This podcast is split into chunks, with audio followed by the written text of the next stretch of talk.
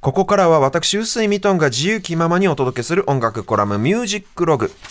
今日はこんなテーマでお送りします。クリスマスソングの古典 Baby It's Cold Outside が放送禁止に冬の定番デュエットソングの運命やいかにジャズスタンダードよもやま話クリスマスソング編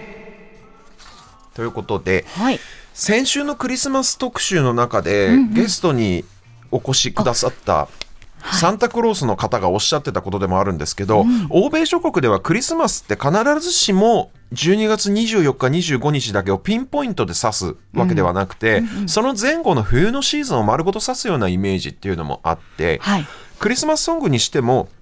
直接的に歌詞にサンタさんとかトナカイとかクリスマスツリーとかがあの出てこない曲っていうのも結構たくさんあってですね、はいつまりはい。冬の情景を描いている曲。日本でいうとウィンターソングみたいにくくられる曲っていうのも割と欧米においてはクリスマスソングとしてカウントされる傾向にあります。で今日取り上げる「Baby It's Cold Outside」っていう曲もそういうタイプの楽曲でして、はい。歌詞の中に直接クリスマスの要素は出てきません。はい。ただこれまあ直訳すると外お外寒いよねっていう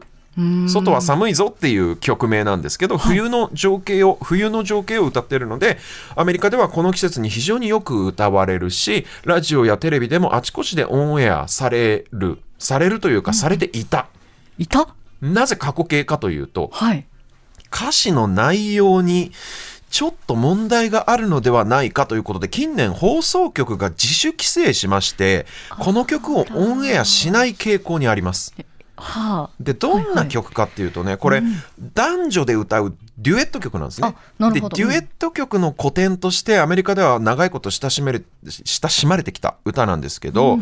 女性が彼の家に遊びに来ていて、はい。もう夜遅くなってきたからっていうことで帰ろうとする女性を、はい。男性がいやいや外は吹雪いててひどい天気だからもうちょっとここにいなよって言って引き止めるという、そういうやり取りが描かれてる歌なんですよ。い。はいはいはい。でその男性が女性を引き止めてますから夜に。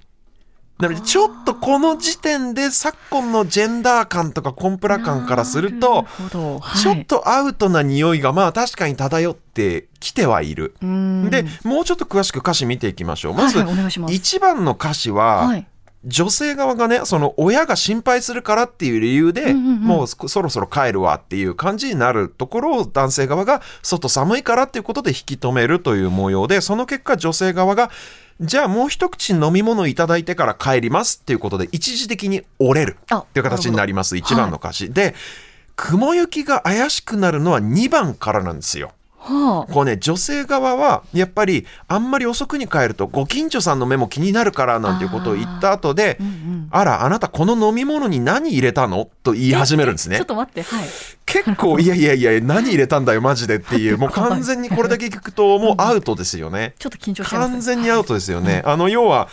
なんだろうお酒にドラッグ入れてこの相手の意識を朦朧とさせてみたいなやばいシーンっぽいじゃないですか。まあまあまあまあ。ね。うんうんあるいはノンアルコールのものお茶とかを飲んでいたはずがなんかアルコール入れた？みたいな、どっちにしてもかなり穏やかではない空気になってきちゃってますよね。確かに。ただこれ一応ちょっとね解説を入れますとこの曲が作られた当時、えー、と1940年代だと思うんですけど、はい。この飲み物にあなた何入れたのっていうこの言い回し、はい。実は結構頻繁に使われていた常套句的な表現なんですよ。映画なんかでもね割と2000年代くらい手前くらいまでは結構よく出てきます。これどんな時に使うかっていうと例えば、はい。あの恋人とか好きな人に対して緊張してちょっとおかしな態度を取っちゃったりとかあるいは照れくさいセリフを言っちゃった時とかに、照れ隠しとしてはい。ちょっと今このなんか何入れたのこれにみたいな、まあ、軽口みたいな、でその自分が飲んでる飲み物のせいにするっていうお決まりのフレーズなんですよ。はいはい。なのでつまり逆に言うとですけどこの飲み物に怪しいものが何も入っていないっていうことが明白な状況だからこそうん。言えるフレーズだったりもするんですね。なるほど。なのであのこの言い回しを歌詞にわざわざ登場させたのは当時の感覚で言えば、うん逆に非常にこの2人が健全な関係健全な状況であることを描きたかったからこそなんですよ。なのでねこの慣用表現だけを切り取ってマジレスするっていうのがちょっと無理がある部分ではあるんだけどただまあ、時代によって社会通念とかいろいろ変化しますしやっぱりドラッグの問題とかもね、あるじゃないですか。なので、まあ古典的なそういう慣用表現が今はアウトだよねっていうふうになってしまうのはまあ仕方ない部分もある。あるんだけれども少なくとも作詞した人がそういうなんかよからぬことっていうのを描きたくてこの一言を入れたわけではないっていうことはやっぱりまあ聞き聞き手が受け取る側がやっぱり知識として知っておくっていうことも必要なことなのかなとは思うんですよね。でまあこれはさておきやっぱりその時代の違いとか言い回しによるね時代による言い回しの変化なんかがあるからこれはまあ逆にしょうがないと言っても2番の歌詞その後に続く部分で僕の感覚ではもっと断然アウトな表現っていうのがあってそれが何かっていうと、はい帰ろうとする女性に対して、はいそれに対する男性の受け答えが僕に恥をかかせるつもりかいって言うんですよ。これはちょっとアウトだよねっていうのがまあありますよね。かなり家父長性的な。あのもう本当にちょっと普及時代のお発言かなっていう感じで、まあ、こっちはちょっと僕の今の感覚では一発レッドかなっていう感じがするんですよ。そ はいはいのなんか飲み物に何入れたのとかっていうよりもむしろこっちが。なのでまあえーこんな具合でねそのそろそろ帰らなきゃっていう女性とそれを引き止めようとする男性の押し問答っていうのがその曲を通して続くわけなんですけど、はい。やっぱりその果たして女性側が女性の気持ちとして本当に帰りたがっているのかどうか、あうん。嫌がってるのかどうかっていうのがこの曲をありとするかなしとするかにおいては結構争点になってくるわけなんですよ。ですね。うん。でやっぱりまあ時代背景っていうのはあってこの時代の若い男女ってデートをする時とかお互いの家に遊びに行く時って、まあこれアメリカでの話ですけど普通親とか家族の了承を得てお付き合いするんですね。この特にこの時代は。今でもでもそういう文化あると思いますけど、プロムでちゃんと彼の方があのね娘さんのっていうか女の子の親にちゃんと挨拶に行くみたいな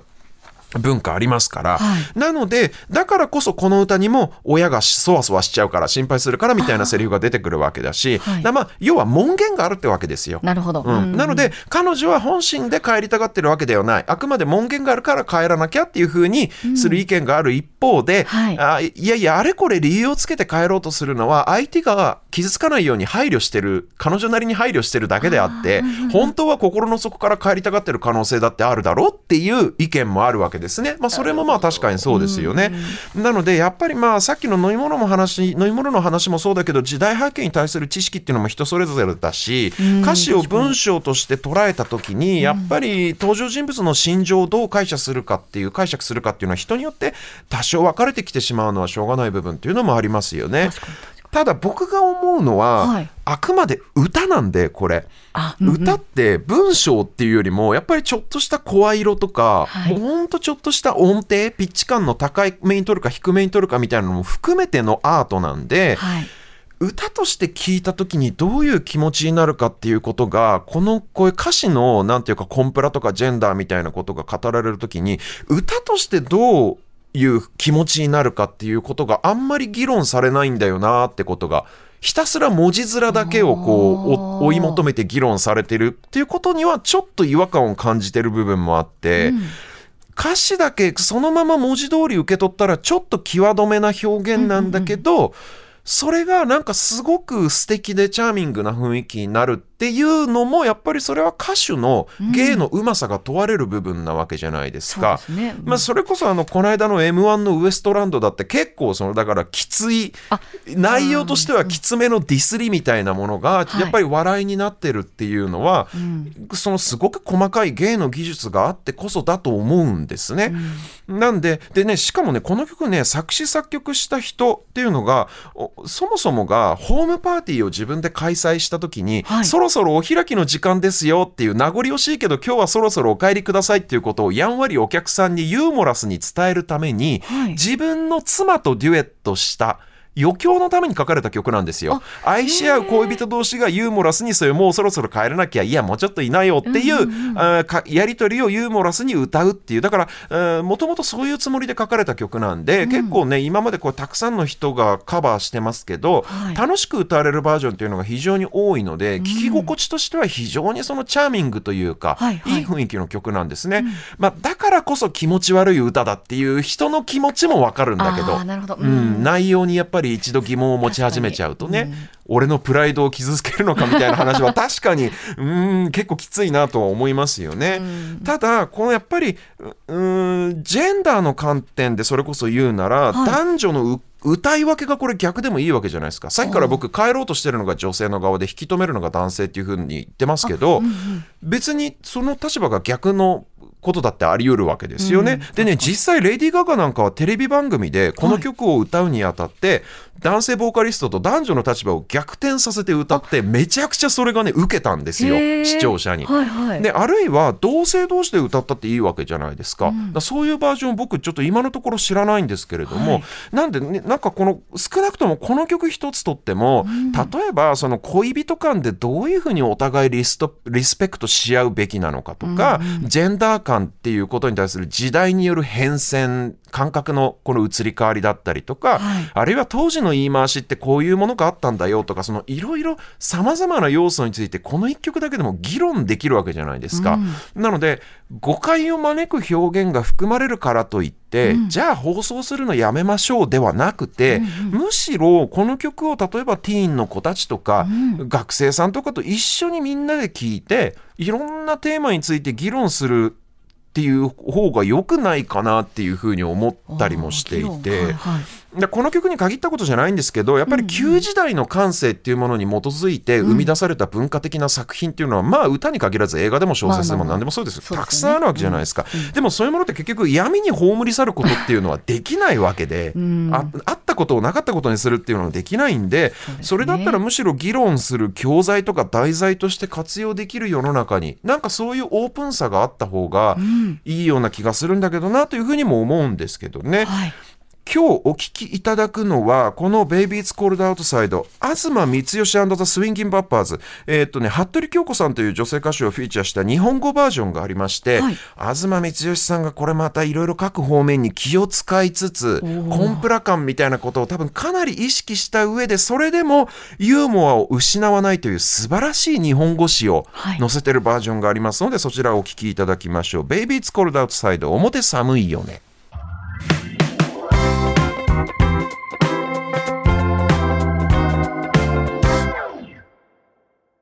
お聞きいただいているのは東光義 &The Swinging Bappers のバージョンで表寒いよね。Baby It's Cold Outside の日本語版でございましたけどね。はい。すごい僕これごめんなさい。なんかコンプラ的にものすごい、あのいろいろ気を使った訳詞になってるなと思ってたんだけど、はい。歌詞を実際に今テキストで読むと、はい。なんか男性の口調がなんか見ろよとかあのそう見ろよテレビよとかなんか命令口調になって、やっぱり歌詞だけで読んだら結構ドキッとするかも。この東さんと服部さんの表現力があるからやっぱりなんかすごいほんわか、うん面白いユーモラスなやり取りあと曲の雰囲気とかも思うけど、